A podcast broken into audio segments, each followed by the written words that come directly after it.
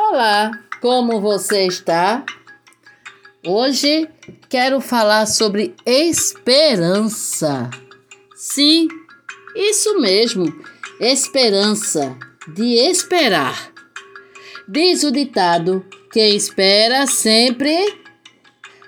Mas esperar não significa ficar parado, não, não, fique não. Muito pelo contrário. Esperança é sinal de movimento, de ação. Esperar, mas esperar em ação. Então, minha amiga, meu amigo, sigamos em frente, renovemos a esperança, porque dias melhores com certeza virão.